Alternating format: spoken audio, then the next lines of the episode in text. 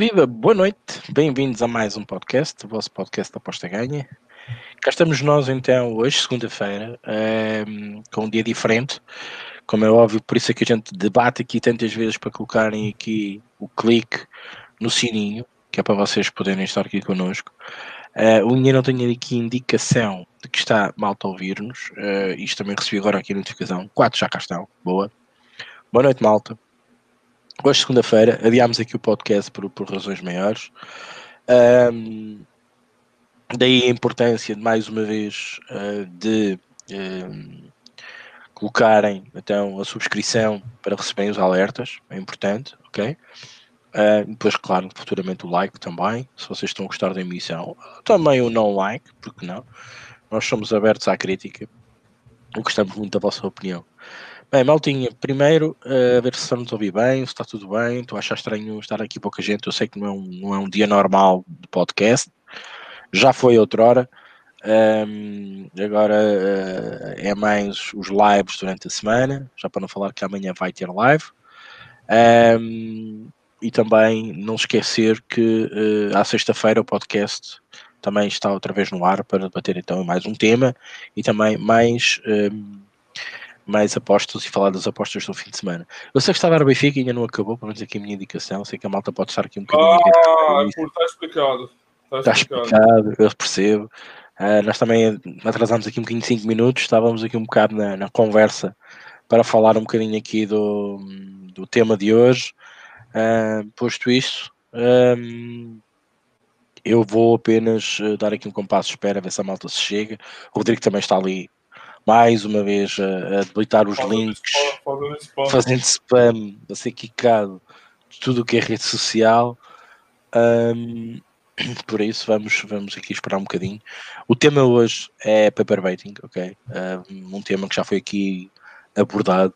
Faltava, entretanto, acabou o Benfica, acho eu. Uh, uh, pelo menos as linhas fecharam, acredito que, que tenha acabado. Um, por isso, um tema que já foi aqui abordado, já fomos aqui delineado algumas arestas e também faltava a parte da escrita. Claro, está o artigo aqui no nosso rodapé, na descrição do vídeo, uh, para vocês clicarem e lerem uh, na íntegra o vídeo. Um, por isso. Também não faz muito tempo que acabou o podcast segunda, né? Faz umas três semanas só que a gente mudou, né? Sim, sim, sim, sim, sim, sim. é verdade. Faz para aí umas três semanas. Mas era, era um habitué. Um hábito. Era um hábito, é verdade. Era um hábito. Bem, ninguém escreve nada. O Rodrigo já está aqui preparado. Boa noite, Rodrigo. Bem-vindo. Uh, não vais ler comentários porque não há. A malta está mesmo agarrada ao Benfica. Força. Diz tua justiça. É, boa noite, Henrique. Então, mais uma. É, mais uma emissão, né? Era para ser sexta-feira, mas não passei muito bem, então o Rick adiou para hoje e hoje a gente está firme e forte aqui de novo, vitaminado. E vamos aí mais uma emissão, né? Esse, esse, é um tema que a gente já fala muito às vezes, né? A gente fala muito tangencialmente, né? A gente aborda esse tema sem, no, no, no entanto, falar só dele, né? Hoje a gente vai discutir só ele, né? A gente pode até falar que é um tema um pouco primário, mas eu acho que não tem nada primário nas apostas, né? Eu acho que eu, eu uso até hoje PPBet, você vai usar, eventualmente todo mundo continua usando, né? É, o PPBet, que é uma simulação né, de, de apostas, assim. Então, eu acho que é sempre válido a gente discutir é, as vantagens e os problemas de uma ferramenta como essa, né? É, penso até que se mais pessoas usassem, é, acho que essas pessoas teriam menos, menos dificuldade é, enfrentariam melhor as dificuldades nas apostas, mas isso é uma coisa que a gente vai é, discutir aqui eventualmente. É, mas eu acho que é uma ferramenta útil mesmo. Gente, inicialmente parece que é só para apostadores iniciantes, mas não, eu acho que é para todos os níveis de apostadores, é uma ferramenta útil, assim.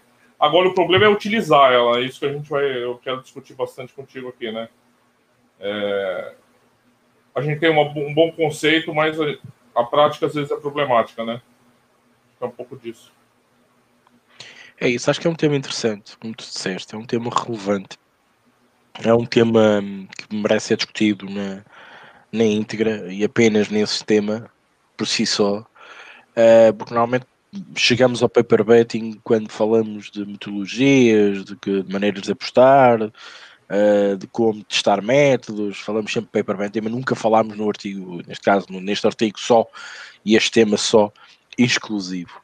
Uh, eu acho que há muitas questões de, que se tem que levantar e eu escrevi algumas delas no, no artigo, como é óbvio, no, não se pode escrever uma bíblia uh, sobre, sobre um tema porque vocês não iam ler metade. Uh, nós temos essa consciência, seria, seria maçudo. Obviamente que temos, e eu tenho esse cuidado, fazer uma síntese dos assuntos que eu acho, normalmente até coloco por tópicos uh, que mais que mais dou importância, pelo menos para mim, uh, e pelo que vejo também, pelo que as pessoas falam. às vezes eu, eu quando, quando, quando começo a pensar nos meus artigos, normalmente semana para semana, às vezes gosto de sondar uh, malta apostadora e epá, se tu falasses paper betting, qual era o primeiro tópico que te vinha à cabeça? E eu, epá, olha, registro, registro, registro, por exemplo, uh, serve para me comprovar o meu método, uh, serve para ganhar, se eu falar com, com uma pessoa que está a começar, por exemplo, já tenho o tipo de resposta, porque diz-me, ah, serve para eu começar a ter controle emocional, quer dizer, e eu agarro nesta, nesta, nesta, nestas ideias e, e comparando-as com aquelas que eu, na minha opinião, uh, tentar colocá-las lá para que, tentar transmitir-vos a vocês um, um bocadinho esta, esta ideia do paper betting e pelo menos as ideias principais. Claro que cada tópico, cada tema, cada conceito pode-se multiplicar para muitos mais, mas seria, como eu disse, um texto imenso e de certeza que não iria um, cativar muito a vossa, a vossa leitura. Eu sei que alguns gostam de ler, mas outros nem tanto. Por isso, algo mais sucinto, mais direto, mais conciso uh, e, e, sobre o maior grau de importância. Acho que isto é, é, é, importante. A malta está a chegar, o jogo do Benfica acabou, realmente somos muitos.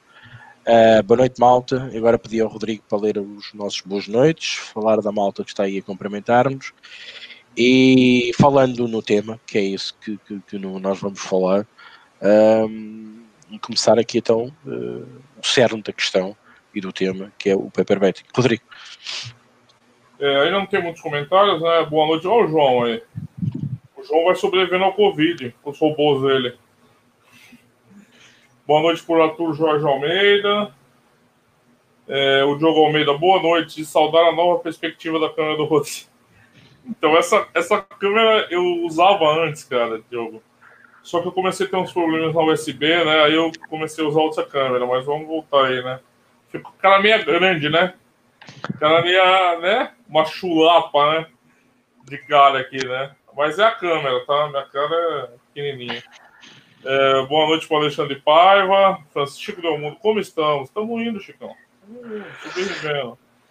Tem um disco do Racionais aqui, uma banda de rap aqui brasileira muito boa. Quem não conhece, aconselho a ouvir.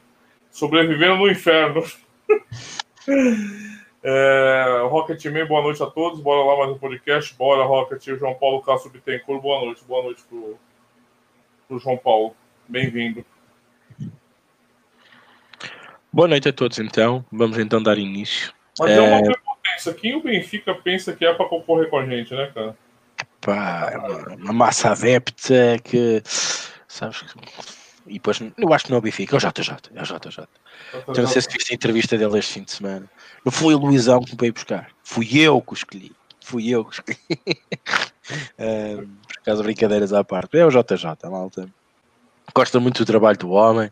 Porque, e, e de facto é verdade. Quando o homem estava lá do outro lado do Atlântico, quantos é, quantos é, quantos é que eu vi dizer hoje vai haver jogo do Flamengo? Hoje vai haver jogo do Flamengo. Quer dizer, hoje joga o Flamengo, ninguém fala de que vai haver jogo do Flamengo. Né? Não, não, não se vê. Ninguém nem lembra mais do Brasileirão, Rick. Ninguém nem lembra mais. Só ninguém quer saber, exatamente. Uh, pronto, agora estamos um bocado curiosos com o Sapinto, ok? Estamos a perguntar quando é que vai ser o próximo MMA no Brasil. Qual é o jogo que vai ter MMA no Brasil? Uh, por isso, epá, é muito, é muito, é muito importante falar nisto, porque realmente é verdade, malta. Sim, há quem goste do Benfica, obviamente que sim, estamos aqui a ridicularizar um bocadinho o tema, mas uh, o JJ também move. Uh, o João Paulo diz fala aqui do Darwin. É para calma, o homem já marcou uns gols e, e atenção, hein? e atenção, cuidado. Francisco Almundo diz: Rick, obrigado pela referência no artigo. Do artigo? Referência? Ah, sim, sim, também. Agora, agora perdi-me, desculpa. Claro que sim, então, amigo. Amigo, isto é, eu não digo que é uma prova, porque para mim não preciso provar, neste caso, nada a ninguém, entre aspas, mas é uma, é uma, uma mensagem de que a gente aprende todos uns com os outros. Uh, eu leio aquilo que tu, que tu escreves, sobretudo porque tu estás numa área, uma área muito curiosa, uh, que de facto é muito importante para, para o mundo das apostas uh, termos uma mente saudável, uma mente sã e uma mente competitiva. nós trabalhamos muito sozinhos, isto, isto dava outro tema, e é importante ler aquilo que tu que tu transmites, ok? Um, e, e, pela tua experiência profissional que trazes, neste caso, uh, ao mundo das apostas, que é fundamental e é muito importante nós termos este, estas noções de como tu vês as coisas através do teu grau académico para, para as apostas. É, é muito importante isso para mim. Eu, eu leio isso, eu gosto, eu gosto de ler sobre isso. Um, e não tens nada que agradecer porque acho que todos nós somos um bocadinho mais uh, se soubermos um, um bocadinho dos outros e fomos partilhando. Engraçado, estávamos a falar em partilha, ainda agora aqui em off, estávamos a, bem, a preparar a emissão e, e, até estava a dizer isto ao Rodrigo, a verbalizar com o Rodrigo. Quando partilhamos as coisas, quando as coisas correm bem, pá, ninguém diz nada, ninguém fala nada. Mas quando, quando estamos mal ou numa situação pior, lá vem a crítica, lá vem mais users, lá vem. Epá, é impressionante como é que este mundo uh, se move pelas razões contrárias e não pelas, pelas positivas.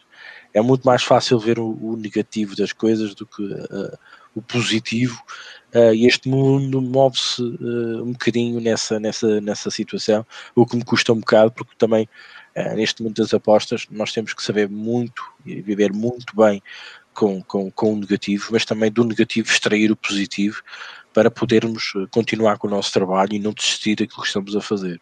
É muito importante. E nada mais melhor que fazer o chamado paper betting para termos a certeza se estamos aí no caminho certo ou no caminho errado. Rodrigo, para ti o paper betting só deixa eu responder uma pergunta antes aqui, Rick, porque é do Diogo Almeida, Paraná e Oeste. que diz, Rodrigo? Então, cara, é, o time do Paraná tá perdendo fôlego, né? Isso daí é óbvio, todo mundo tá percebendo. Só que eu ainda não consigo jogar tudo no lixo, né? Do que o time tem feito na Série B, né? E as odds que a gente tem hoje, né? Além de alguns desfalques, é, tem muito uma correlação com isso, né? com esse mau momento combinado com algumas ausências. E aí fica a pergunta, né?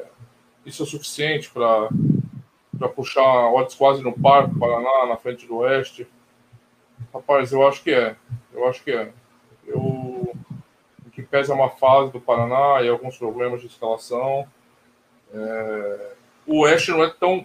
É, o Oeste dessa vez parece que não escapa do rebaixamento, né?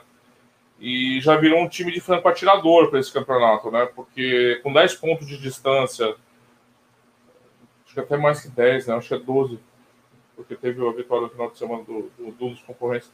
É 10 ou 12 pontos de distância o primeiro time da, fora da zona de rebaixamento. É, o Rick e vocês que acompanham bastante a Série B, vocês, nos últimos anos o Oeste, o Oeste sempre está na rasca, como vocês dizem, né? Tá sempre para cair, consegue se recuperar, tá sempre para cair, consegue escapar. Esse ano parece que não vai, já virou um time, assim, eu acho que já está um pouquinho à beira do desespero, pela diferença de pontos enorme que está fora da zona de rebaixamento. Eu acho que o Paraná em casa, com esse, com esse, com esse preço aí, compensa o risco. Acho que o Moneyline no Paraná, a vitória do Paraná é uma aposta que tem valor, sim. Eu, eu acredito. Só para responder o Diogo aqui, tá, Rico? Não... Sim, sim, fizeste bem, até porque é também necessário falar aqui alguns tipos. Estava eu a dizer e a fazer a pergunta, aliás. Uh, eu vou fazer uma mais, mais pessoal, entre aspas, como na, na parte do, do, apostador. Utilizas mais o paper betting, neste caso, para, para testares alguma coisa, algum modelo, alguma maneira de apostar, alguma liga, ou utilizas um bocadinho o paper betting, por exemplo, para eh, vires atrás um bocadinho no teu trabalho e, e, e revalidares ou voltares a validar alguma coisa que estavas a fazer ou que achas que não está a correr assim tão bem. Porque o paper baiting, como, como, como é normal, uh, serve para muita coisa. Um, e tanto serve para, para validar como para reconfirmar, uh, como quando estamos numa bad run e achamos assim, pá, está a ser demais, eu estou a fazer qualquer coisa de mal. E voltamos ao paper betting só para conferir se realmente aquilo não foi uma, uma bad run. Um, serve para muitas coisas. Por isso é que eu te perguntava a ti, quando é que utilizas mais então, o teu chamado paper betting? É, eu utilizo nos dois casos, tá, Rick? Não é resposta de, de muro, não. É porque eu acho que é, ele é muito útil pra, nos dois casos, como você disse. Primeiro, testar novos mercados. Eu não conheço nenhuma ferramenta melhor para você se experimentar nos mercados do que Paperbet. Aqui, né, vamos fazer aquela, aquele disclaimer, né? É o, tem o termo em inglês, parece que é um é rebuscado o termo, né? Mas é muito simples isso, né, Rick? É, é bastante simples. O PPBet pode ser meramente especulativo, você pode pegar uma liga que você está interessado e sem método, sem nada, escolher algumas linhas, começar, começar a sentir a temperatura daquilo, sem nenhum, sem nenhum, sem pesquisar notícias, sem nada. O conhecimento que você tem. Eu acho que existem vários níveis de betting, né? É, então eu acho que para esse sentido é muito útil. E, na verdade, eu acho que é o principal caminho. Eu acho que você especular com dinheiro em mercados que você não tem conhecimento, eu acho muito perigoso. Eu acho muito perigoso. E também isso também não é uma novidade. Aqui, desculpem, mas a gente vai ficar no reino da obviedade, porque é uma coisa é uma coisa que é bastante primária da gente começar com isso e fundamental também no ajuste constante, né? No ajuste constante. Ajuste constante, porque quando a coisa começa a correr mal, eu acho que a melhor forma de você testar hipóteses para melhorar seu método é através de uma emulação, né? Eu, até a gente já conversou em outras emissões aqui que você pode fazer uma estatística reversa, ou seja, você aplicar para jogos que já aconteceram, né? Ou que jogos que são recentes. Você não necessariamente você precisa a vantagem do paper betting como uma ferramenta é que você não precisa seguir todas as prerrogativas de fazer uma aposta. Você pode emular, você pode experimentar, você pode testar. Então, assim, eu gosto de usar muito para as duas coisas. Primeiro, para testar um mercado novo e testar em diversos níveis. Começar, vou ser sincero, Rick, às vezes eu começo olhando jogos assim e marcando. O que eu olhei ali agora? Olha, vai ter rodada essa semana o que eu gosto ali? Olhando, olhando as odds, olhando os jogos. Sem fazer preparação nenhuma. Sem fazer preparação nenhuma. Só uma experiência. E no ajuste. O ajuste também eu acho que é constante. Embora eu acho que já é outro nível, né? No ajuste eu acho que a gente já usa um, um mais sofisticado, né? Porque já é baseado no nosso método, né? Então a gente já vai, vai fazendo um ajuste de acordo com a gente com a nossa percepção do que a gente já tem a gente não parte do zero, né? Então você já tem um arcabouço um pouco teórico e metodológico do, das coisas que você faz. Então, embora sejam é, níveis diferentes, né? Então eu acho também importante destacar isso, né? É, como ferramenta, ela pode ter so níveis de sofisticação diferentes, né? Um nível mais sofisticado já, como se você estivesse apostando de verdade, e um nível primário, para você começar a desbravar um território desbravar um lugar. E você pode usar esse método como, além de emular suas apostas, sem perder dinheiro, você depois olhar para eles sob a luz do, das informações. Então, você, por exemplo, você emulou uma rodada do Campeonato Boliviano. Aí você vai ler as informações depois. Tentar entender os resultados de acordo com aquela, aquele aquelas apostas que você fez. Então eu acho que é um exercício de ida e volta muito interessante, mas eu uso os dois casos. Muito bem. Eu acho que estás corretíssimo. Serve perfeitamente para isso. é muito importante para isso. Bom, agora vou fazer a pergunta a mim mesmo. É. Uh, para que, é que eu uso o paper betting? Uh, quando eu comecei neste mundo, obviamente fazia muito, muito no papel, como a gente costuma dizer, uh, e depois aventurei-me a participar numa liga e a ganhar a liga e a ter dinheiro em conta depois começar a apostar e foi assim que, que, que, eu, que eu fui começando. Um, e foi muito importante aquela parte, a gente chama de paper betting, de assentar no papel, mas a gente usava, e eu uso um Excel, parecendo que não, conseguimos trabalhar melhor aquilo que nos diz do que num papel. Uh, eu conheço muita gente que escreve tudo num papel, num caderninho. Olha, lembro-me perfeitamente do Diogo, que esteve, estava aqui connosco no, no podcast, ele escrevia tudo num caderno. Um, isso não deixa de ser uma forma de, de, de fazer paper betting. E eu de... só, desculpa, Rick. Eu fui na casa dele e eles existiam mesmo. é verdade. Eu falei, você é doido, cara. Aqueles blocos de caderno tudo escrito à mão lá, cara. Impressionante. Yeah. Desculpa interromper. Sim, mas é verdade, eu também, eu também cheguei a estar com ele, ele mostrou-me o carnito que andava, nessa altura era aquele caderno que andava com ele, uh, ele também mostrou e, e, obviamente que é uma maneira também de fazer o chamado paper betting, é? apontar as coisas, fixar as coisas, uh, que é para depois levar-nos a uma, uma, conclusão, uma aposta para, para fazermos. Um, eu fazia muito isso. Neste momento, uh, utilizo muito o paper betting para testar ligas, sobretudo ligas que não conheço. Eu lembro-me na altura, quando tivemos aqui a companhia do, do, do, do Manaia, a companhia do Sheik, aqui, um, quando entrei ali um bocadinho a explorar a K-League, K1 e K2, uh, eu comecei um bocadinho a fazer isto, paper betting, a verificar linhas, a ver se estava a pensar bem, um, e muitas das vezes a, ouvir a malta que percebia da poda para entrar ali um, em algumas linhas que eu achava que não, não devia estar àquele preço. E, e comecei a fazer assim. Um, neste momento atual, um, estou a utilizar muito para testar, uh, neste caso, alguns, alguns modelos um, que tento, através do registro e, e, de colocar a aposta que tenciono fazer no papel para tentar verificar se estou no caminho certo ou não. É claro que é algo mais complexo, é algo mais trabalhoso, é algo que envolve mais ferramentas no Excel, mas que pode ser perfeitamente validado no mesmo termo, mas com uma, uma dimensão dif diferente. Eu, eu acho que é muito importante, eu sei que muita gente que nos vê e que, no, e que nos ouve um, acha que isso é pá, mas eu não importo perder 5 euros ou 10 euros só para testar, para verificar. Não, não acho que é errado. Esses 5, 5 10 euros vão fazer diferença depois, mais tarde, uh, podendo fazendo isso à borda a qualquer custo.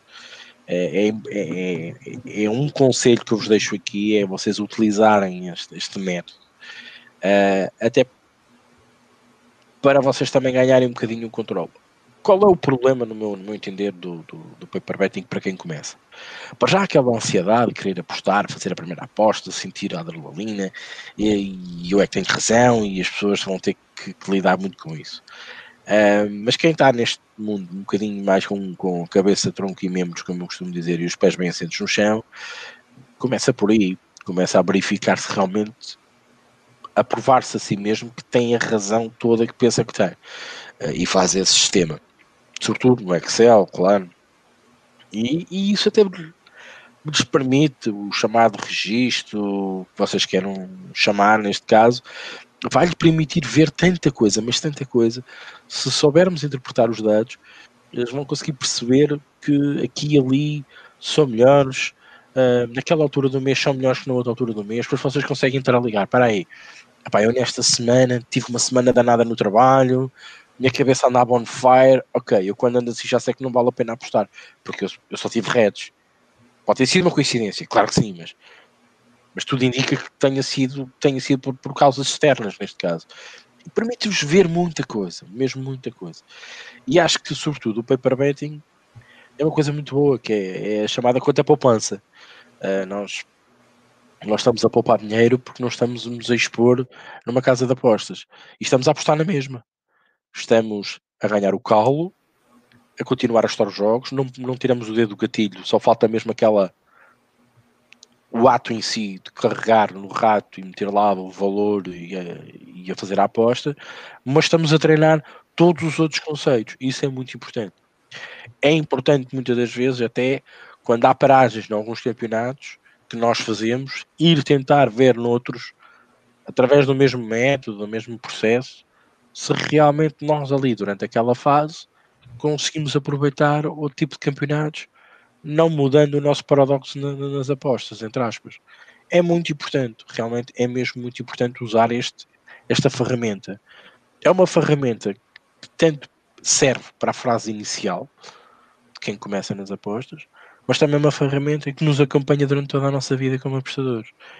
Porque mesmo apostadores top que têm modelos estatísticos completamente evoluídos, eles próprios casam e verificam os seus modelos a fazer simulações dos seus modelos. E isso não é nada mais, nada menos, entre aspas, que um paper betting. É tentar simular, verificar se aquele modelo a longo prazo é ou não, uh, neste caso, uh, é mais ou, ou pouco lá que chega. Uh, e então fazer estas apostas para testar a robustez do, do, do, modelo, para verificar a variância, etc, etc, é muito importante fazer isto ainda no papel antes de passarmos à realidade. Pá, a realidade muitas das vezes temos um problema diferente no, no papel. Depois vem aqui um bocado a psicologia aqui do, do, do Francisco Del Mundo. Não há tanta emoção, não há tanta responsabilidade. Depois falta aqui muitos outros uh, complexos que nos podem atrofiar na aposta. E depois é outra coisa. Uh, também evitamos muitos vieses, por exemplo, ou conseguimos ver as vieses que lá por, por registarmos cinco apostas green seguidas, nós na sexta vamos arriscar mais e estamos a sofrer uma viés e, o papel vai nos dizer isso. É muito, muito, muito importante. E acho que já não alonguei mais. Rodrigo, mais comentários? É, eu vou ler os comentários depois, eu, que é te... Aí começam os problemas. Na teoria é bonito. Só que os problemas práticos são enormes. São enormes. Tão, tão grandes quanto um apostador comum. Tão enormes quanto, na minha opinião. O Fernando Pardal diz: Paraná para ganhar. Eu acho que tem só uma vitória. 1,91 tem valor. É, eu acho que tem valor também. Está até mais alto aqui no, no Ocidente. Mas vocês sabem que a Série B não é tão linear assim, né, gente? É, tem uma vitória, logo o outro ganha. Né, Rick? A Série B, o buraco é mais embaixo, a cratera é mais embaixo, é grande a cratera. Boa noite para Pedro Fernandes, bem-vindo, Pedrones. E o Rocketman diz: o Paper também pode ser útil para testar o trabalho e método de outros tipsters. Sem dúvida, sem dúvida pode ser para você ver o desempenho, né? Como se comporta um tipster e um apostador. É, ele é ótimo, né? É, o princípio é muito simples, né? Você emular apostas sem fazê-las, né? Parece super simples, né, Henrique? É isso, né? O conceito básico. Né? É. E, ele pode servir para tudo isso que o Ricardo falou, que eu falei, que o pessoal falou, e pode servir tudo, em teoria. O problema é a prática. Porque aplicar o paper betting vai trazer todos os problemas que um apostador também tem o Rick mencionou no artigo. Controle emocional, disciplina, levar aqueles resultados a sério, tratar com rigor o paper bet, o mesmo com as apostas. Porque, veja, se vocês falharem nesses quesitos, o paper bet não vai servir para nada. É lixo.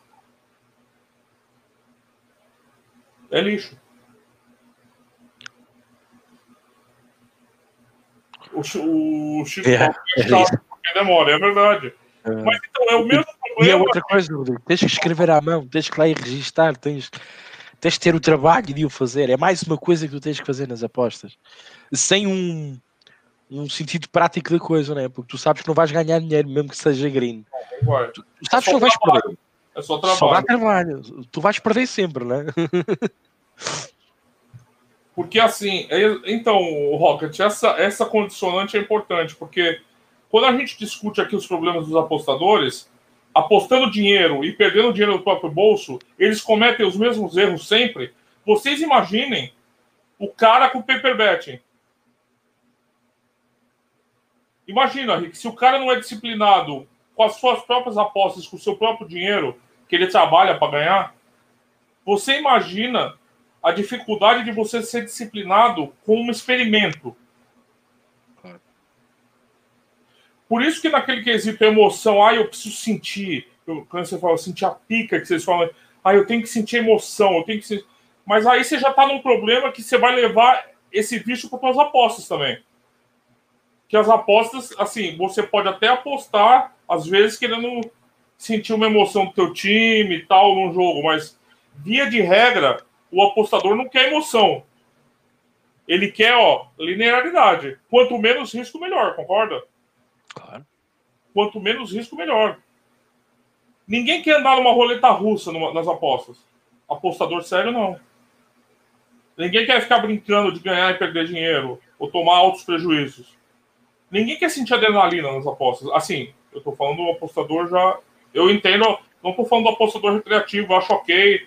Quem quer apostar só para sentir uma emoção. Às vezes eu faço isso no UFC e tal. Normal. Só que a gente precisa separar as coisas aqui. As apostas não são um esporte radical. Não é pular de bungee jump, jumping. Quem está buscando isso está tá com problema. E quem vai buscar isso no paper betting e acha que isso é um problema do paper betting é um vício problemático depois para as apostas. Porque essa pessoa vai carregar esses vícios. Primeiro, você precisa ter a disciplina de aplicar um método com rigor, como se você estivesse apostando. E isso é uma dificuldade muito grande. Porque não tem, como o Rick falou, a recompensa. A gente é igual o, Chico Del Mundo vai, vai saber disso. O, os cachorros do Pavlov, né, Rick? Que ele fazia aquele experimento que ele dava pro cachorro com, com barulhinhos, assim. É, a gente funciona muito na base do, da recompensa também. Claro. E a pessoa ter a centralidade e a disciplina de aplicar um conceito, um método, uma, experi uma experiência sem contrapartida é fundamental. E eu não sei se todo mundo consegue, porque se as pessoas não conseguem ter controle emocional, Rick, para fazer suas apostas, que está no paper bet. E aí você vai estar tá viciando toda a tua amostragem. Você está produzindo dado, dado podre, né? Se você não conseguir aplicar. Por isso que, assim, é muito bonito, ele é muito bom, ele pode ser muito útil. Mas como toda a ferramenta, ela tem que ser bem utilizada. E esse conceitualmente de bem utilizada é um desafio muito grande que eu enxergo do paper vesting. Porque eu não enxergo as pessoas com a capacidade. E aí eu volto no que você falou no começo, que nem era o tema ainda, do seu desencanto pelas, pelo comportamento das pessoas nas apostas. Você acha que essas pessoas conseguem aplicar um paper betting limpo e com o rigor necessário para ele mostrar informações é, fidedignas, que essas pessoas que só estão atrás da emoção, só estão atrás dos grupos da ah, nossa, lembra o que temos agora e vamos agora, papapá. Será que essas pessoas são capazes de sentar, falar, ó, não precisa nem escrever, hein? Meu PPBet eu faço no Excel, tá? Porque eu nem sei mais escrever à mão, parece. Outro dia eu fui assinar um papel, parecia um analfabeto. Eu não sei mais escrever à mão. Mas isso é outra questão, eu já falei isso para vocês. Será que essas pessoas conseguem ter essa centralidade, esse controle para fazer essa experiência e conseguir tirar informação fidedigna de lá? Porque você precisa tratar com seriedade. Se você tratar, ah, não tô, tô postando, foda-se, vou fazer qualquer coisa, dane-se. Dane-se, foda-se, não me importa. Se a pessoa adotar essa postura, é muito difícil que o experimento dê resultados, né? Então eu acho que, apesar de parecer, é, ela é uma ferramenta muito útil, ela é uma ferramenta que pode ser básica, ela é uma ferramenta fantástica para tudo isso, mas eu tenho dificuldade às vezes de ver nos apostadores a capacidade de aplicar ela com o rigor necessário para tirar algo dali. Porque você pode fazer de forma desleixada, mas você não vai acabar tirando nada dali, né? Você vai seus dados não vão ser significativos, não vão ser estatisticamente relevantes, né? Para você depois construir teu método, ou então fazer ilações sobre o mercado que você está descobrindo ali. Ah, eu analisei o campeonato boliviano, né? Eu lembro que você, uma época, você atacou o Oriente, né? Que você falou. Eu imagino que você teve, teve que fazer mil experiências para se familiarizar. O paper betting é ótimo para você, por exemplo, eu quero acompanhar o campeonato equatoriano, então vamos lá acompanhando as jornadas, fazendo, acompanhando os jogadores, registrando tudo. Você vai a caminho da especialização. Você pode se tornar um especialista sem apostar. Muito embora tenha a ressalva no seu artigo que, como diz o filósofo, treino a treino, jogo a jogo, né, Henrique? Claro. Quando você vai a jogo, é, vão exercer sobre você pressões psicológicas enormes. Você não está você não tá acostumado a lidar no PP Betting. Pressões emocionais, vai ser outra experiência, né? Só que a gente não está querendo saber da experiência. O paperback já serviu para você construir os fundamentos. Como está naquela seção do artigo, o seu método. A evolução do seu método. O aperfeiçoamento do seu método. Do mercado, conhecimento do mercado. Já serviu para isso. Né? Então são estágios diferentes. Apesar de ser treino a treino, é treino a treino. Jogo é jogo, é mas as pressões psicológicas que vão cair sobre você no momento de apostar, elas são diferentes das pressões que você vai enfrentar no paper betting. São de natureza diferentes.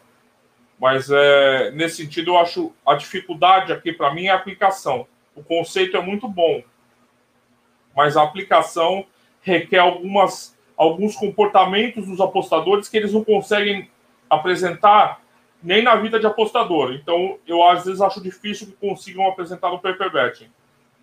É mais ou menos isso é a dificuldade principal que eu enxergo quando você precisa aplicar o conceito ali, né? Acho que estás corretíssimo.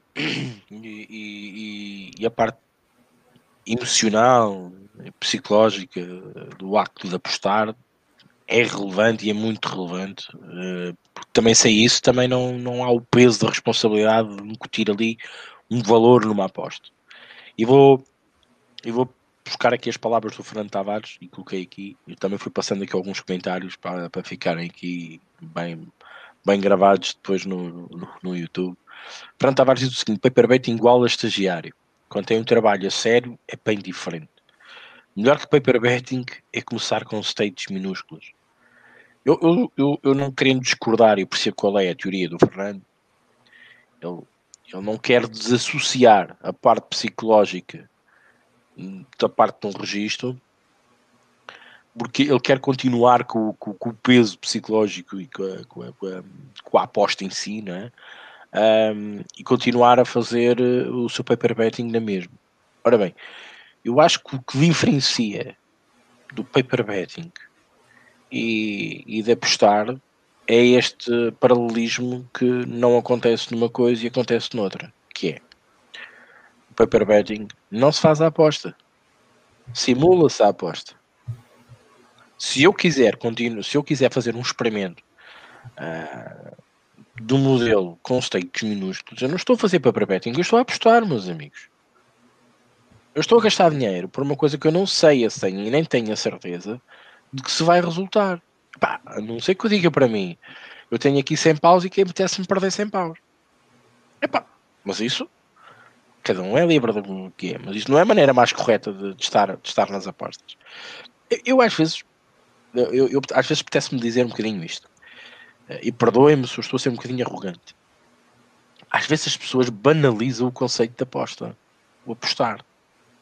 Banalizam-no um bocadinho o Rodrigo fez aqui a, a, chamada de atenção necessária. É o que a gente diz. Quando se quiser fazer uma aposta porque vai jogar um, e a nossa equipa, porque vai haver MMA, porque vai haver não sei o e a gente quer ali um bocadinho mais de adrenalina e mete uns trocos só para, para, para causar aquele, aquela diferença, eu consigo compreender isso e aceito isso perfeitamente.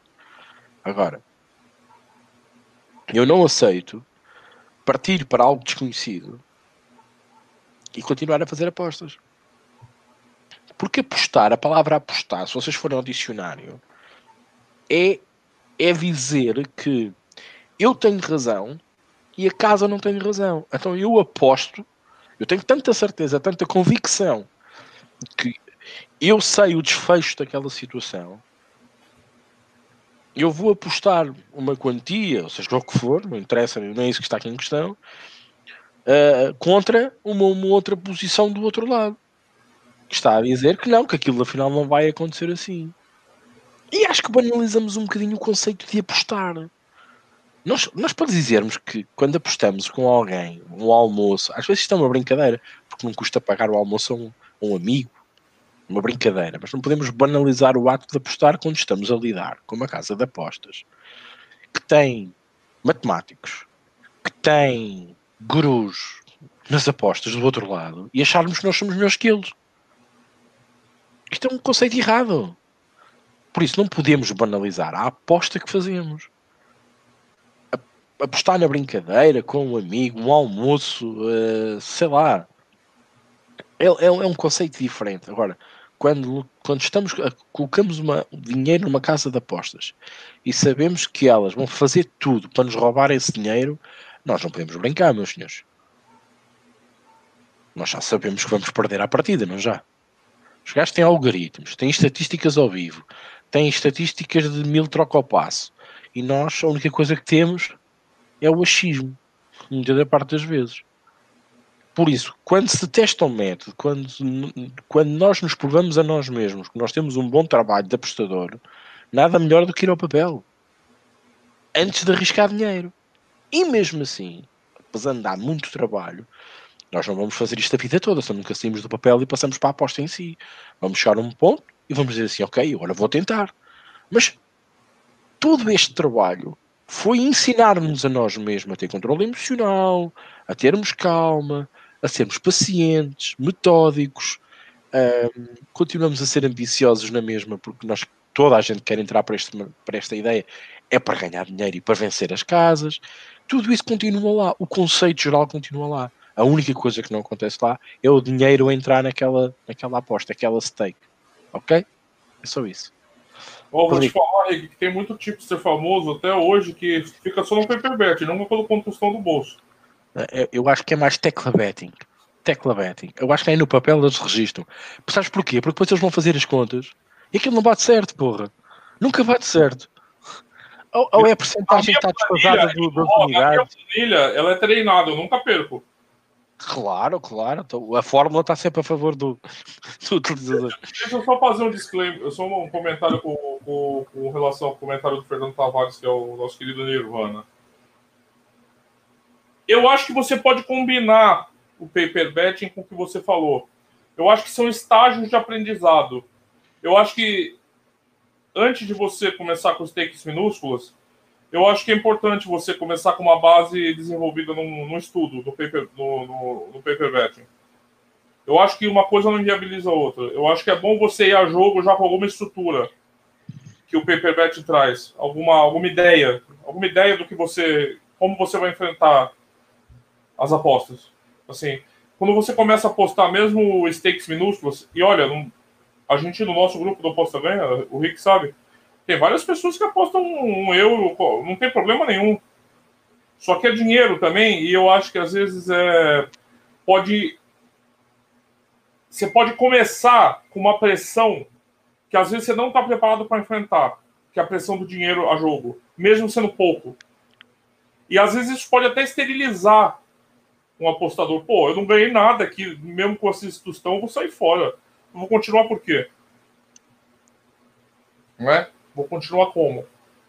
Então, assim, eu acho que você pode combinar o que você falou, assim, um pouquinho, um, um passo antes com o paper bet, é, para você chegar minimamente estruturado para jogar as apostas. Tem o um comentário do Pedro aqui também, que eu vou colocar para a gente comentar. Hoje em dia, a melhor forma de fazer PPBet é plataformas de tipos, tipo Logabet, porque os apostadores iniciantes têm sempre uma tendência a tentar esquecer alguns resultados negativos e dessa forma não tem como fugir dos heads. Rapaz, eu não sei se o Blogabet ainda tem o reset ainda no Blogabet, Henrique? Depois. Rapaz. Rapaz. Ó. Tem top tipster hoje aqui no Brasil. Que já fez uns 15 resets em registro de Blogabet, hein? Eu, já, eu vi. Ninguém me contou, não. Então, assim, eu não sei se ajuda isso, viu, Pedro? Eu não sei se ajuda. Para mim, a disciplina, é, a disciplina vai ter que estar presente, seja você na tua planilha, quando você estiver estudando. É, e eu acho que esse é o maior desafio do paper bet, é a disciplina. para aplicar aquilo na realidade. Porque no conceito é bom mesmo. Mas a, a, a disciplina, o rigor para você fazer aquilo na prática e se ater aos resultados e se ater ao estudo é complicado, porque você sempre vai atrás do, da, do resultado, você sempre quer essa busca, né, que o Rick falou, da emoção ou da adrenalina, e ela é muito problemática. Eu repito aqui, meu, a coisa que eu mais gosto é no primeiro minuto, até os 10 minutos, o time que eu apostei fez três gols e eu passar roncando o resto do jogo. Eu não quero adrenalina nenhuma nas apostas. Muito obrigado. Dispenso. Não quero emoção. Eu quero, ó. Tá feito. Constância, exatamente. Então não sei se ajuda. O Pedro continuou. Rodrigo, os tipsters da Varsa, esse termo me. Nossa, como esse termo me irrita, mano. Como eu tenho raiva desse termo da Varsa não podem apostar na dão, senão depois já não há valor no mercado para os clientes, exatamente, é verdade. É, é consciência dos caras, né? Vocês têm razão. Os caras têm, olha, estão pensando na clientela. Você tem Do cliente. O cliente em primeiro. É, o Ricardo Teixeira dá boa noite aqui para nós, o Snake também. Dá para nós dois. O Luiz Costa faz uma pergunta interessante. Para vocês, que é um bom ROI, um verdadeiro bom ROI, 10 unidades mês ou 20 ou 30? É, o ROI não é medido por unidades, né, Luiz? É, porque o ROI é um, é um parâmetro que ele, ele cruza dois dados, né? Que é quanto você investiu e quanto você teve de retorno, né? E aí ele vai dar um indicador para você. É, olha, um bom ROI em futebol, eu diria que 5%. Eu acho que é um bom ROI em futebol. Não sei a opinião do Rico, eu vou passar para ele. Eu, eu acho que é o o Luís, a pergunta que fez, uh, tentou fazê-la tão sumariamente que, que, que, acabou por, por, não, por não conseguir explicar-se bem. Um, o que ele pensava era se fizermos no mínimo 10 unidades, 20 ou 30 unidades por mês, uh, qual é a estima do ROI que nós podemos ter e se esse é ou não uh, vantajoso, neste caso para nós. Um, eu quis fazer uma pergunta duas eh, para aquilo que eu percebi. Um, o que é um bom ROI? Nós já tivemos um tema que falámos disto. Eh, há ROIs que enganadores, há ROIs que, que, não respondem à realidade, entre aspas, não deixam de ser um ROI, mas para lá chegar o caminho é. tem muita, tem muita flutuação. Eu, eu sou um bocadinho como o Rodrigo nesse aspecto. Um, eu gosto muito de consistência eu, eu gosto de sofrer muito pouco nas apostas que faço. Por isso, o Roy reflete-se um bocadinho nisso. Eu prefiro fazer poucas apostas, mas fazê-las as mais certas possíveis para não levar tanto com a variância. Um, a questão aqui das unidades, 20, 30 por mês, é, é um bocadinho relativo, porque eu naquele mês posso ter mais apostas ou menos apostas e posso ter mais probabilidade de ter mais unidades ou menos unidades, porque a exposição é diferente. Bom, vamos reparar que se nós estamos a falar de um mês atípico, por exemplo, o mês de outubro acho que é um mês atípico, quando temos seleções e eu não as faço, eu faço menos apostas provavelmente no mês de novembro, por acaso também vai haver seleções, mas, por exemplo, o mês de dezembro, que é apostas desde o dia 1 até o dia 31, Natal inclusive e fim de ano inclusive.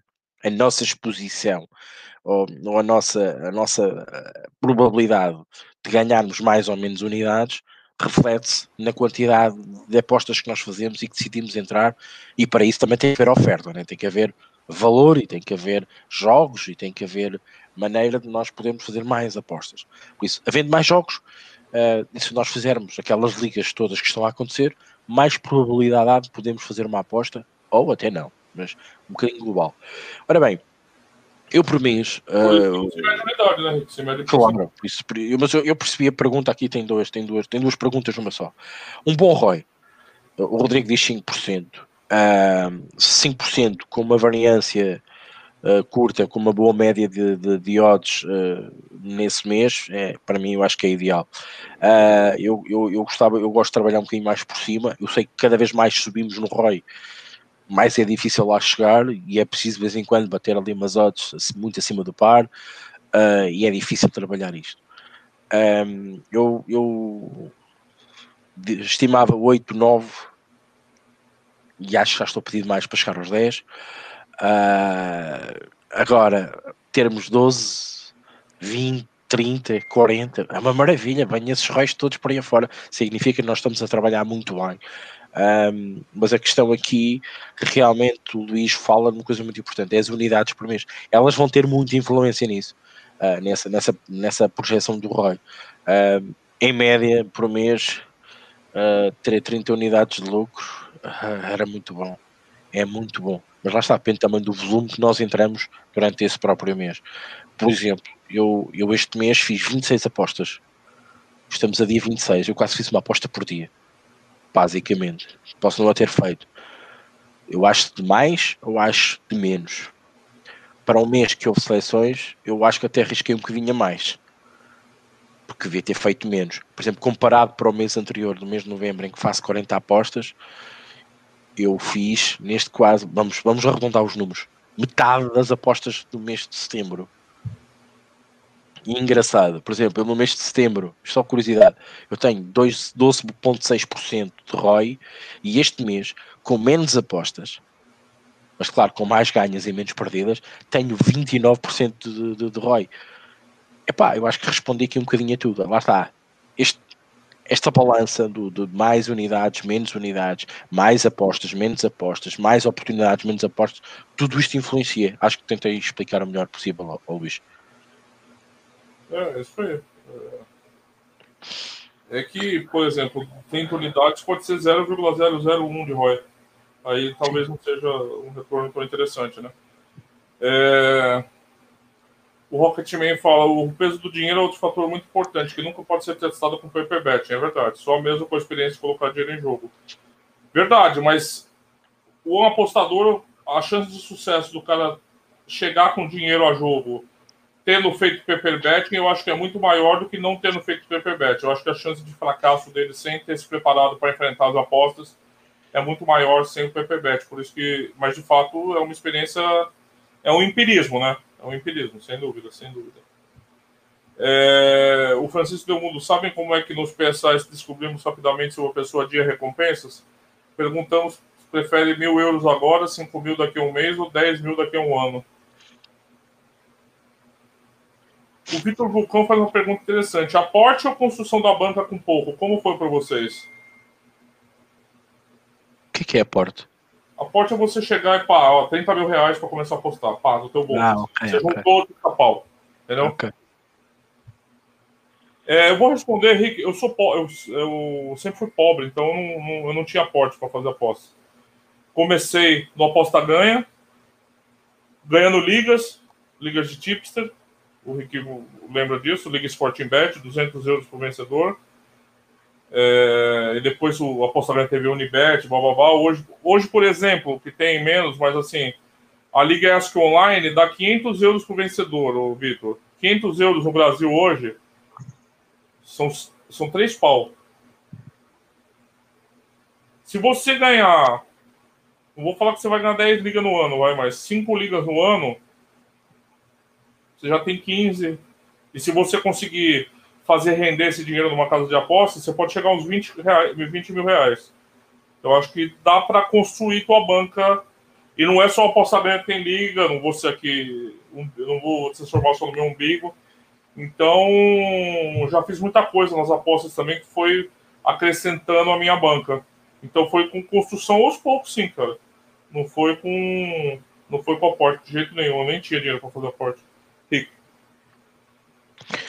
Sim, uh, eu também comecei à pobretana, né? Uh, Biwin, uh, com uma oferta, uma cena qualquer que eu já nem me lembro bem como é que foi, dava 5 euros através de um, um voucher, uma merda qualquer, já nem me lembro foi, foi perdoe, mas já não me lembro.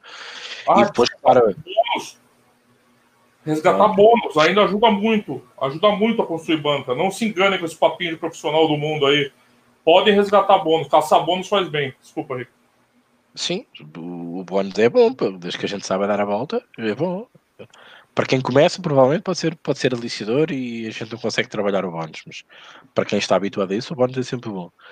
Um, eu, eu, comecei também por aí, por, por um voucher da Bwin e depois uh, achei que disse, mas espera aí, eu, eu, errei isto, mas o que é isto? O que é o handicap? O que é o over 2,5? O que é isto? Então, na, na, já, já expliquei aqui, na, na descoberta, ligas. Lembro de ter ficado em terceiro lugar na, na, na, na liga mais difícil de ganhar no AG, que era a B365. Era aquela que dava mais dinheiro, onde mais gente participava. Lembro-me disso, era extremamente difícil ganhar uma liga na B365. Só mesmo os supra-sumos que lá andavam há anos e ganhar a eles não era fácil para quem estava a começar. Lembro-me ter ficado em terceiro uma vez. E foi, e foi bom, e, e, lá está. Depois, numa casa de apostas como essa, dá para trabalhar melhor, e, e foi por aí. Depois lembro-me um, também de, de, de, de, entrar na Sporting Bet, foi por acaso engraçado, comparado com a B365, foi a casa que me deu mais dinheiro do que, do que a B365, não perguntem porquê. Uh, e lá está, com os bónus, com, com isso que fomos tentando fazer e com, com as free bets, depois houve uma altura também de moda da, free, da, da free bet, também era bom para, para alavancarmos um bocadinho a nossa, a nossa banca de uma maneira mais calma.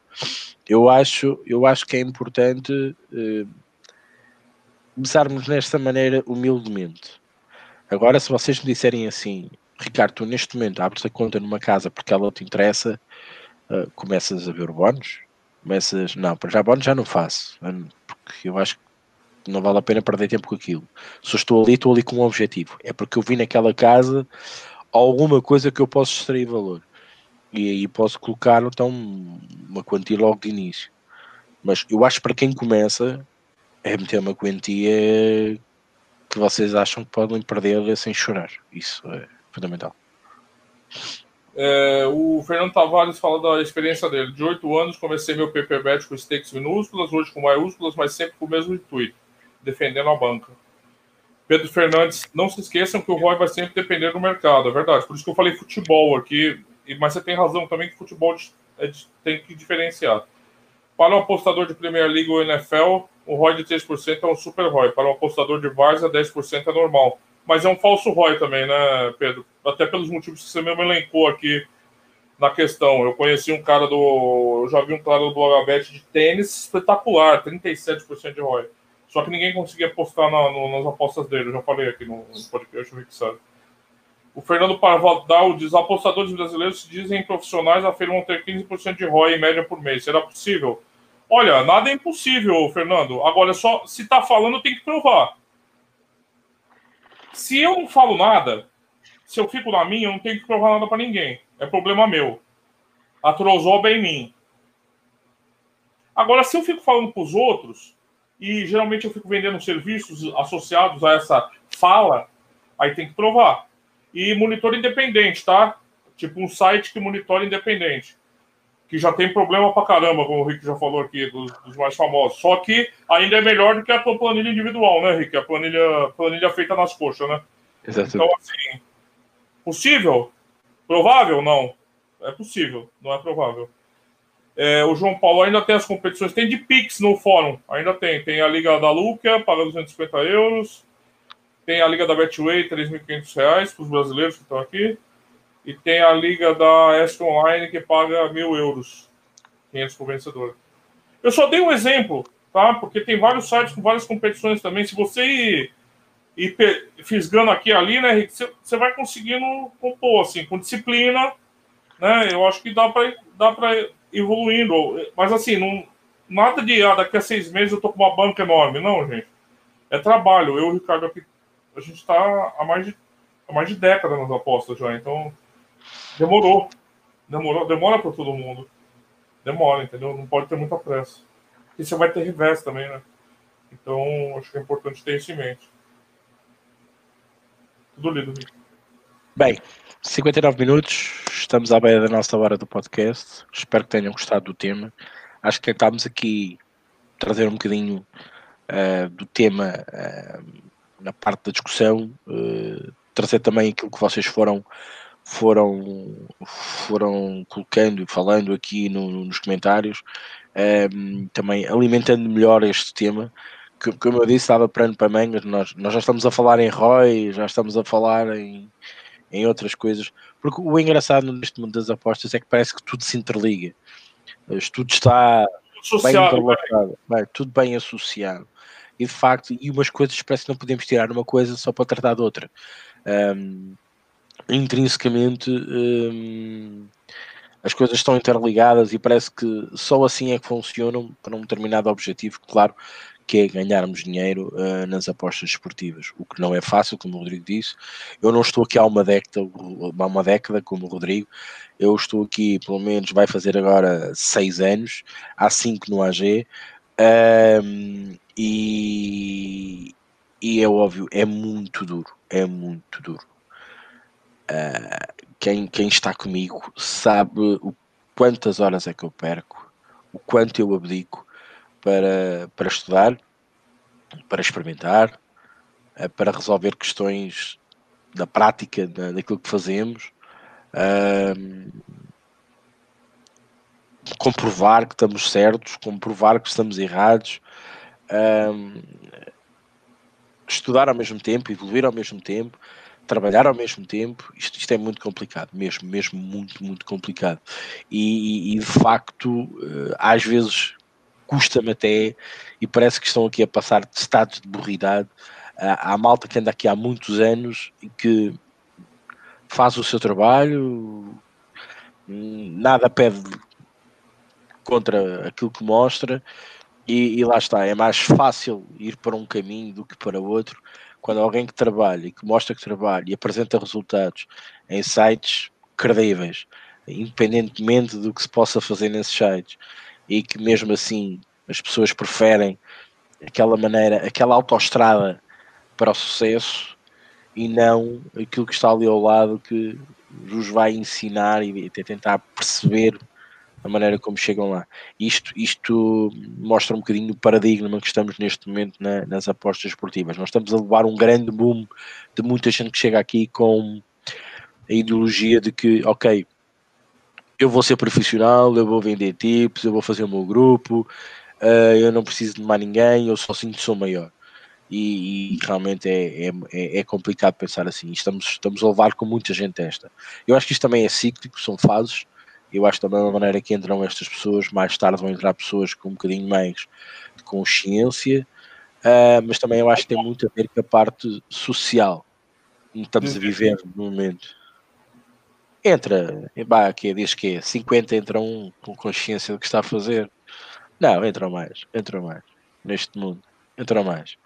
Um, ah, eu acho, eu acho que a malta há muita gente que entra aqui com aquilo que realmente vai encontrar. E normalmente essa gente ou está ligado ao desporto e sabe como é que isto funciona, ou está ligado à estatística, ou está ligado à economia, ou está ligado às ações, ou está ligado à, à matemática e consegue perceber que isto não é bem um conto de fadas e há trabalho a ter para, para, para lá chegar.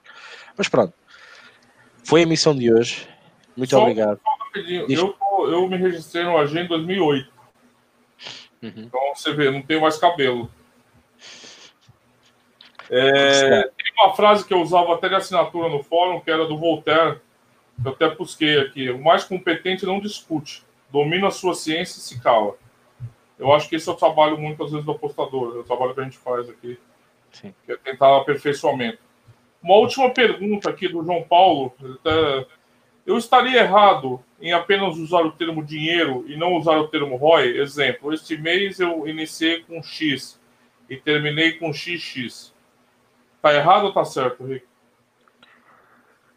Eu acho que está certo. O ROI não deixa de se fazer não ser uma forma em que tu colocas o, o teu investimento, retiras os somas os teus ganhos e retiras outra vez o, e divides por teu investimento. Eu acho que é a, é a forma do ROI, assim, de cora é mais ou menos assim que, que, se faz. O que tu estás a dizer é que tu começaste com 50 euros e acabaste o mês com 200 euros. Uh, se tu fizeres a diferença dentro desses dois, tens aqui um, um valor que, que conseguiste por esse mês. Agora, o que tu não consegues fazer com isso é saber pelas odds, pelas stakes colocadas, qual é a tua percentagem amanhã, né? O, o teu ROI naquele momento é um, 2%, 4%. Tu significa que qualquer valor que tu coloques ali, terias um rendimento de 4%. Basicamente, exprimido é assim. Com o dinheiro em si, tu apenas estás a ver em tu deve o haver e, não, e deixas de ter uma porcentagem e que passas a ter um número uh, e sobretudo uma moeda uh, um valor monetário enquanto numa porcentagem de ROIs estás a trabalhar numa forma que tu colocas o que, coloca, o que colocaste em jogo, o que foi devolvido em jogo e a forma disto, qual é a percentagem uh, de quanto é que tu consegues, poderás investir e qual é o teu potencial retorno, né? Porque se fores à sigla do ROI é Return of Investment, ok? É o teu retorno perante aquilo que tu investes. E se tu fizeres essas contas, simplesmente estás a dizer que ganhaste X, mas não sabes qual foi a porcentagem que ganhaste perante o teu investimento. Acho que me expliquei. Eu, eu acho que está errado. Porque você precisa de um parâmetro de porcentagem até para comparar depois o seu trabalho, seus resultados, seus mercados. Eu acho que essa, essa ideia de você pensar só, comecei com tanto, terminei com tanto, é muito simplificador, vai te causar mais problemas que soluções. Adota o ROI. O ROI é o melhor indicador do, do, do trabalho, do teu método, de tudo que você está fazendo. Sempre. E, e, o dinheiro é. vai ser muito pragmático. Tu hoje ganhas 100, mas amanhã podes ganhar 50. Mas tu amanhã, esses 50 foram muito mais difíceis de ganhar que os 100 do mês anterior. E tu nunca tu tens essa porcentagem. Não tem parâmetro. Não tem parâmetro. Tipo tua carteira, se achar 20 reais no bolso, yeah. usa o ROI. É melhor, pode acreditar, não é por maldade. Não é querendo ser. Ele é, é, é, é um indicador testado e comprovado para as apostas, apesar das limitações dele, mas ele é, é o melhor que você pode usar. Também concordo. É, e o Fernando Tavares tem saudades do velho AG e diz que o problema de, das pessoas com consciência estão a desaparecer, infelizmente. Eu acho que vem um bocadinho à busca, epá, a economia geral no mundo está a passar por dificuldades e as pessoas também tentam arranjar soluções e às vezes acham que isto é uma solução. Isto é também a minha opinião. Bem, maltinha, por hoje é tudo. Obrigado, Rodrigo. Obrigado a todos. Vou passar ao Rodrigo para despedir da malta. Entretanto, fechamos então mais um podcast e não esquecendo, eu amanhã estou cá de novo. Quarta, né? Quarta, né, Rico? É, amanhã, quarta, de novo para mais uma, uma live e depois sexta-feira para mais um podcast com mais um tema. Rodrigo, força. O Rick é tão egoísta que ele nem fala na minha live na quinta-feira. Você vê como que ele é, só fala dele. Não, não falo porque tu nas lives falas mal de mim. É, quinta-feira no jogo do Benfica. Eu vou falar mal do Benfica. Quem quiser me xingar, aparece. Pode vir. Tá bom? Os portistas podem aparecer. Não, quarta-feira live do Rick, com a Raquel do, Brasil, do Copa do Brasil. E quinta-feira Liga Europa comigo no jogo do Benfica, hein, pessoal? Vamos, ver, apareçam aí pra me xingar, porque eu vou falar mal mesmo. Benfiquista, não. Ninguém me pega aqui no Brasil. Tô brincando. E sexta-feira podcast. Abração pra vocês. Até quarta eu vou estar aqui brincando com o Rick. Quinta fazendo a live. Até mais. É isso. Eu quinta-feira estou lá para xingar o Benfica. Ou não? Estou para ver o que é que estes dois ilustres vão, vão fazer com, com o JJ ao comando, com Darwin e companhia limitada, Cebolinha, equipa maravilha. A próxima equipa a ganhar a Champions, estou a brincar. Uh, mas não, não, não falei porque o Rodrigo, da última vez que estava a fazer a live, uh, xingou, uh, maltratou. Eu falei que você tinha entrado no Real Madrid Ásia menos 3 contra o Shakhtar. Isso, isso, isso. isso. Quem te conhece sabe que eu... não existe essa possibilidade, né? Não, e tu te esqueceste de dizer às pessoas que eu sou um defensor daquele treinador do Shakhtar e que sempre defendi que aquela equipa está habituada a não jogar a bola e depois jogar a alta competição. Filósofo, né? filósofo. grande filósofo português, treinador, e, e, e, ele está a dar provas, ele está a dar provas, mais uma vez está a dar provas. Uh, e já o Paulo Fonseca, quando esteve lá, também, também teve. Mas eu acho que aquilo é mais estrutura, mais estrutural do que o próprio treinador. Tem, uma base ali, né, Rick? Tem uma tem base. base. Tem base, aquilo tem ciência, aquilo não é só o treinador, digo eu. Mas pronto, maltinha, estou uh, aqui a brincar, claro, não se esqueçam da live uh, do, do Rodrigo. Nós temos aqui um bocado com os polos invertidos é engraçado, até por questões de horário também, é verdade seja, seja mais essa, mas também nos faz bem também darmos aqui a, a ver outras coisas, a aprender, aprender, eu a aprender jogos sul-americanos, Copa do Brasil, Brasileirão, o Rodrigo a fazer Europa, Champions, a falar do Benfica, com o Standard de Liège, quem diria, quem diria? Eu vou querer o dossiê que você vai mandar antes, um dia antes, 30 laudas, 30 laudas de texto, ó. Sim, sim. Eu, eu depois mando os tipos. Eu depois mando os tipos. Correlações, quero, as corre... quero o Spearman do bagulho só. Os- Pra queres mim pagar o Spearman? pau, pra mim pagar o pau live, sabe? Não, porque agora Queres o Spearman para o Benfica? Se está aliás. Olha, uma coisa digo já. entendo, Eu entendo do que eu tô falando. Uma coisa, uma coisa podes esperar. Uh, hoje não houve, o Benfica ganhou 2 a 0, mas na Europa conta sempre com golos. Ambas marcam golos. É o mote do JJ. Uh, e não vai ser um jogo fácil, como é óbvio. Bem, maltinha, brincadeiras à parte, muito obrigado a todos. Um grande abraço. E claro, terça-feira, quarta-feira, perdão, quinta-feira, sexta-feira. Vamos ter aqui, uh, só folgamos amanhã. Maratona. Maratona, maratona lives Aposta Ganho e depois o podcast para finalizar a semana. Só vamos folgar amanhã para orientarmos as coisas e de resto não há desculpas. Não se esqueçam de carregar no, no- no sininho porque depois podemos aparecer assim de repente e vocês eh, perdem a live ou perdem o podcast e nós não queremos isso. Ok? Obrigado, Rodrigo. Obrigado, malta. Um abraço. Até lá.